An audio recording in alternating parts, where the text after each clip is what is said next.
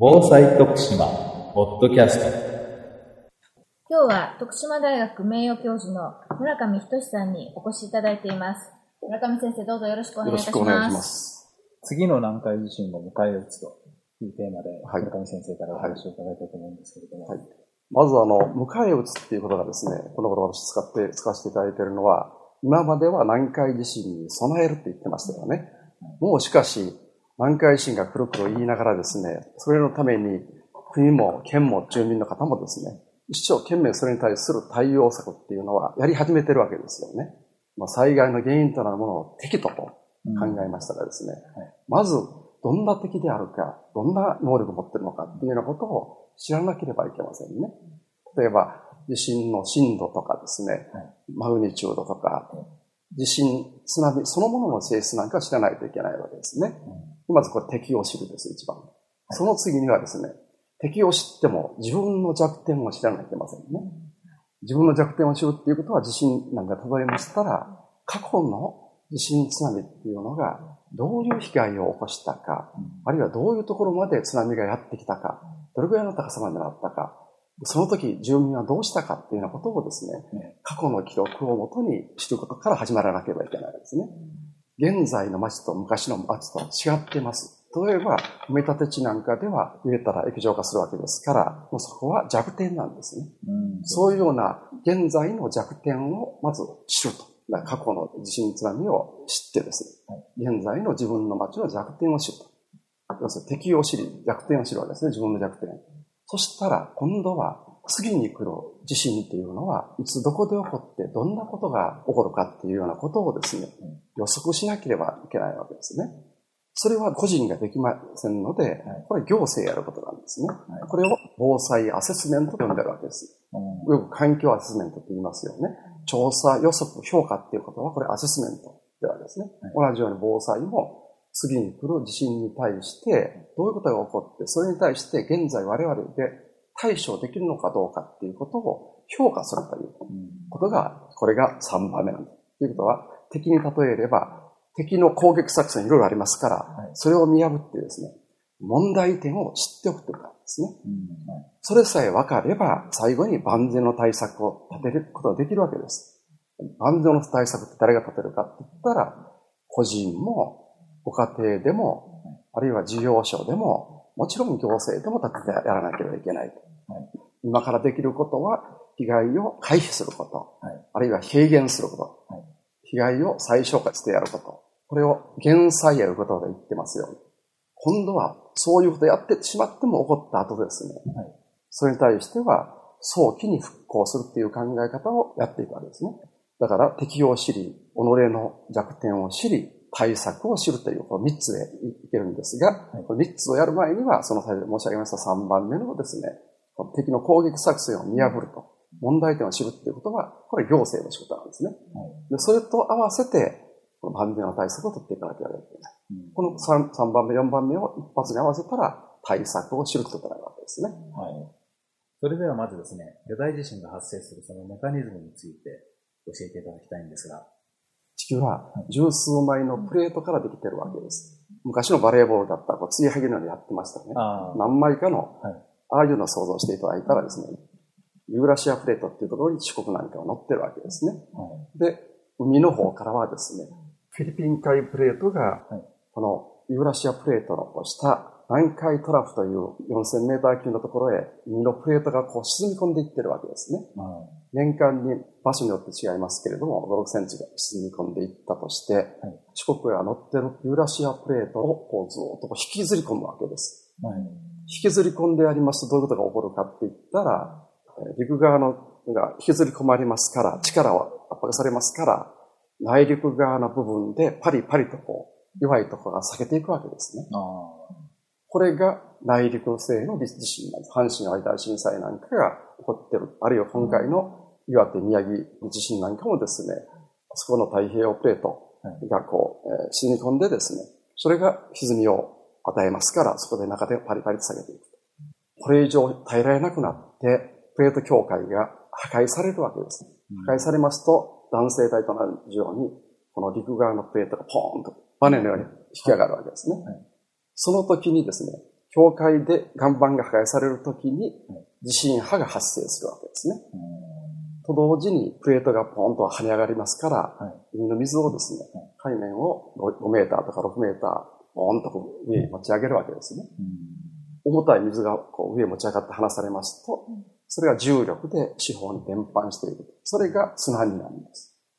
ですから、非常に規模の大きなマグニチュード8.0とか8.4とか言ってますけれども、プレート境界型の地震であれば、数年前から内陸側のものが壊れている。それが地震の発生のメカニズムであり、津波の発生のメカニズムなんですね。この1年ちょっとの間だけでもですね、かなり大きな地震がいくつも発生していると思うんですけれどうんも、あの昔に比べてですねうん、その地震の発生する頻度っていうのが随分上がってきているように思うんですが、そうですね。頻度が多いということは、今言いましたように、はいえー海洋のプレートが、この陸側のプレートに沈み込んで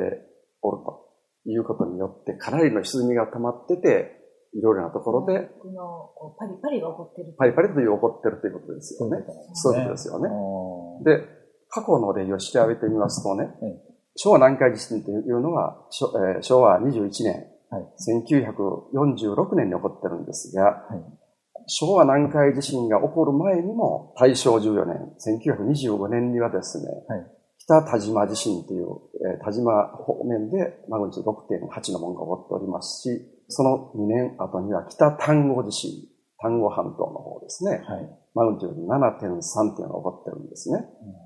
昭和18年には鳥取地震というのが起こってる。これマグニチュード7.2であったわけですね。はいその後と昭和19年には、ご承知の通り、東南海地震が起こって、南海地震が起こったとこういうことです。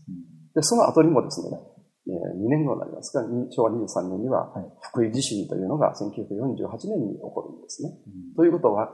そういう、ある何年か前になってきますとね、マグニチュード6.5から7程度のかなり大きな地震が起こるというのがパターンなんです。ですから、今回もですね、はい今言われているのは、兵庫県南部地震、いわゆる阪神淡路大震災がはい。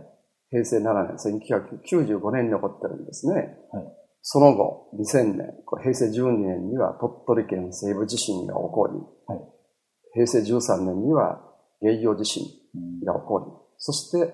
平成16年にはマグニチュード7.4の紀伊半島南東沖地震とか、あるいは平成17年には福岡県西方地震なんかも起こってると。はいしかもマグニチュードが7か7.3程度ですから、そういうやつが起こって、次に何年かわかりませんけれども、先に必ず起こる。だから、海溝型の地震っていうのは、だいたい100年から150年とも言ってますけれども、1回ずつぐらいは起こって不思議じゃないと。ただそうは言うものの、必ず何年に起こりますっていうわけにはいかない。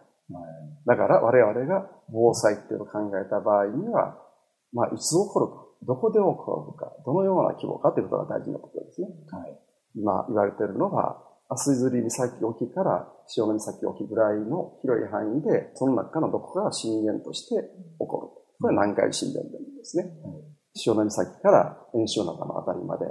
の間で起こるような萩本地震のことを東南海地震と呼んでて、それからこの遠州灘からその駿河湾のあたり、東海地震と。地震三兄弟とか言われてですね、これ仲良くて、今まではこれが同時に起こったか、それか東海、東南海が同時に起こって、その後で南海地震が起こるか、うんというようなパターンを繰り返してるわけですね。うんまあ、これだけぐらいは分かってるんです。最近のその地震報道がですね、はいかなり増えてきている中で、あの震度とかマグニチュードっていうような単位をですね、よく耳にするんですけれども、その単位が表す内容っていうのをですね、そうですね。案外皆皆さんこう、はい分かっておられないんですよねそうで。すね。マグニチュードっていうのはですね、例えば電球が100ワットと60ワットの場合ですね、100ワットの方が当然明るいんですね。ね、明るいですね。同じ場所であれば。しかし、100ワットでもうん遠くでその明るさを見た場合には、60ワットのその電源が近いところの方が明るいんですね。はいということは、マグニチュードは100ワットとか60ワットに相当する。地震の持つエネルギーそのものなんですね。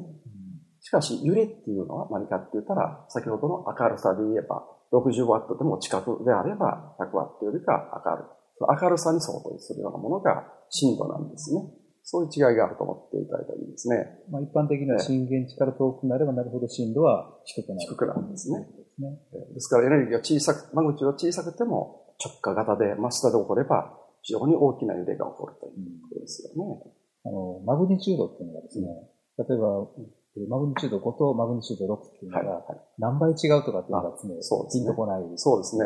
マグニチュードが1上がれば32倍上がるんですね。あマグニチュードが 2, を2つ上がれば1000倍なんですよ。ー二つ上がるんですよね。ええ。だから、まあ、32か32、だいたい1000倍になりますけれども、はい。それと、マグニチュードが0.2上がれば、エネルギーが2倍になる。あーちょっと昔のことで言いましたら、昭和南海地震が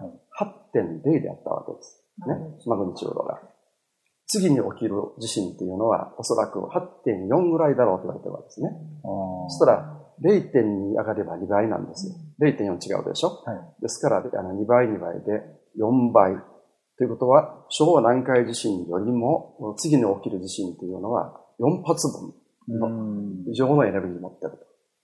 実は安政南海地震が起こったそのエネルギーっていうのが、マグニチュードが8.4なんですよ。あ宝永地震っていうのは1700何年起こってますけれども、これもまあ8.4と言われてるんですけれども、最近は8.6と言われてるわけですね。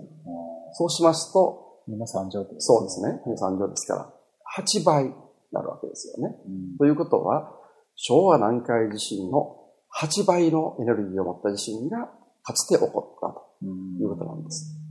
で、今言われているのは、東海、東南海、南海地震が連動すれば8.6か、あるいは8.7ぐらいとも言われてるんですね。要するに、方営の地震か、それ以上のものが来る可能性があると。そうしますと、昔の方営でどんなんだっただろうか、やっておくことは非常にためになるわけですね。あの、昭和21年にですね、はい昭和南海地震発生しておりますけれども、私も、あの、両親からですね、はい両親が子供だったんですけど、その時にこう怖かったとかですね、そういう話を聞いているんですけれども、それ以前のですね、南海地震というのは、我々、その、生きている方からその、実地に聞く機会というのはもちろんないんですけれども、どんな様子だったんでしょそうですね。あの、四国を襲った南海地震っていうのは、8回ぐらいあるわけですね。あの、あるいは9回、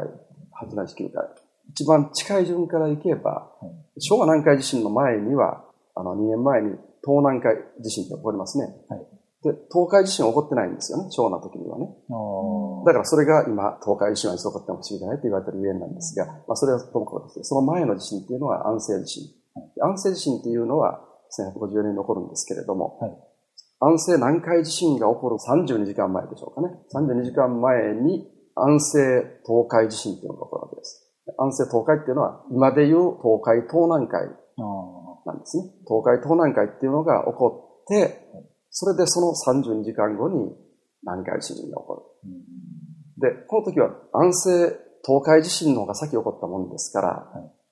その時にも津波なんてがやってきてるわけなんですよ。徳島なんか四国にもね。ですから皆さんは逃げておったと。山の上に引き離しておったと。それで、そのまま留まった方はですね、津波による死者が少ないんですね。ところが、32時間前ですから、もういいだろうと降りてきた時にやられた人は亡くなってるんです。それが安政南海地震。で、でその前が1707年、宝永っていうんですが、これがマグニチュード8.4とも8.6とも言われてる。これは東海、東南海、南海地震が同時に起こるんです。これも、高知の死者でもですね、非常に多くて、まあ、徳島でも一番、まあ、死者が多かったんですけれども、高知のですね、宇佐っていうところでは、今の土佐市ですね、はい。500人ぐらい亡くなってるんですね。で須崎なんかでも400人。徳島でも麦で100人。朝からで140メートル、170メートル言われてる。そういった方が、まあ、津波で亡くなってるんですね。宝永の地震が起こった何日後かにですね、はい富士山が噴火しますよね。そのその年なんですよ。で、その前が1605年、慶長っていうことなんですけれども、この時には四宿井で1500人ぐらい亡くなったと言われているあの地震なんですけれども、まあ、四宿井なんかで、顧問なんかではですね、かなり揺れてるんですが、しかし、高知あたりでですね、あまり揺れによってどうこう被害が起こったって記憶がないんです。ですからこれは津波地震とか言われてね、地震がそれほど揺れてないのに大きなこの津波でやられたっていうので、うん。津波地震と言われてる。で、まあ、今のようなところは全部徳島なんかは記録も残っているし、火なんかもですね、はい、被害がありましたからあるわけなんですけれども、はい、その1600年の前が1361年、長平の地震地震津波とか地震と呼んでるんですが、はい、これはですね、太平記、ね、あの太平記に、この雪、中でも雪の港っていうところにはということで、1700横がですね、1700余りの家が、まさにこの、身の木図と何家っていうような格好で、この、え太平記に書かれてるんですね。日本で一番古い、おそらく津波日だろうと言われている攻略の日っていうのが、雪町にも残ってるんです。だから一番最初の波が684年、天武13年っていうのが一番古いんですが、これは日本書紀に書かれてるんです。貢ぎ物を運んでた船が津波で転覆したとかですね。その時に田んぼとかね、そういったところが今で直したら15平方キロぐらい沈んだことになるわけですね。沈んだんです沈んだんです。これが実は南海地震の特徴なんですね。地盤沈下してるんですね。これが天武13年、白鳳地震という白い鳳の方ですね。これ今でも南海地震の特徴として、南海地震が起これば、必ずですね、観音浦な、四宿だから観音浦、高知、それから土佐、それから中村、そのあたりが一番よく沈むんです。大体地震が起こればそういう。それから松山、道後温泉の湯が溜まるっていうね。そういうのがこの南海地震の特徴なんですなぜ今そういう過去の地震、津波が大事かって言ったら、それぐらいですね、それぐらい四国は文献的にもいろいろ昔のことが分かってるんだということなんです。これを生かさなければいけない。歴史を知るということはそういうことなんですよね。過去の南海地震特徴があるんですよ。それは南海地震の前に必ず内陸部でマグチュード7級の地震が数回起きてるんですね。先ほど言った、まあ、鳥取地震が起きて、なんとか起きてっていうのが起きてる。それから、東海、東南海、南海っていうのは連動するということが通常なんですね。これと同時に、地震だけでなくして必ず巨大津波を伴うんだと。津波が起こる。大きな津波が起こりますよ。それと、室戸岬と足摺岬は隆起するんです。必ず隆起するんですよね。それで、先ほど言いましたように、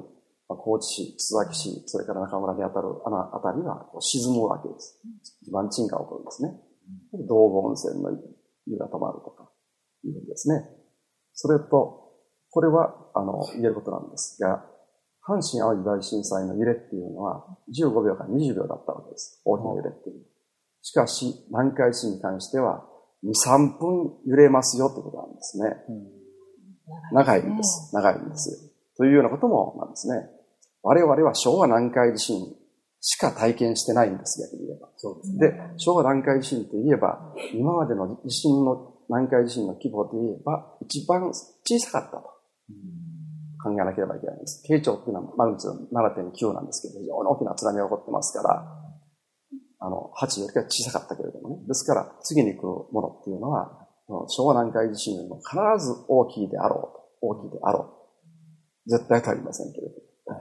となれば、我々が言ってるものがですね、体験したことのないような地震に襲われますよっていうことを心しておかなければですね。だからこそ、次に起こる地震がマグニチュード8.6とか8.7を想定したものであって、その時どうやるかいうことを十分過去の例から学んでですね、それで今風に対応やらなきゃいけないわけです。敵の攻撃作戦を見破らなきゃいけないわけですよ。どういう起こり方が来るか、パターンも違う。東海、東南海が同時に起こって、えー、次に二差的に起こるのか。安政の場合は2日でしたけれども、はい、まあ2日っていうか32時間後ですよね。はい、まあ、言ってたってことですけれども、そのことわかりませんからね。はい、でも、これだけ資料があるっていうことなんです。有効な。えー、じゃあ先生、このお話の続きをまた来週、よろしくお願いします。よろしくお願いいたします。徳島県がお届けするインターネット放送、防災徳島ポッドキャスト。この番組に関するご意見、ご感想をお寄せください。メールアドレスは、防災アットマーク、プレフ徳島 .lg.jp、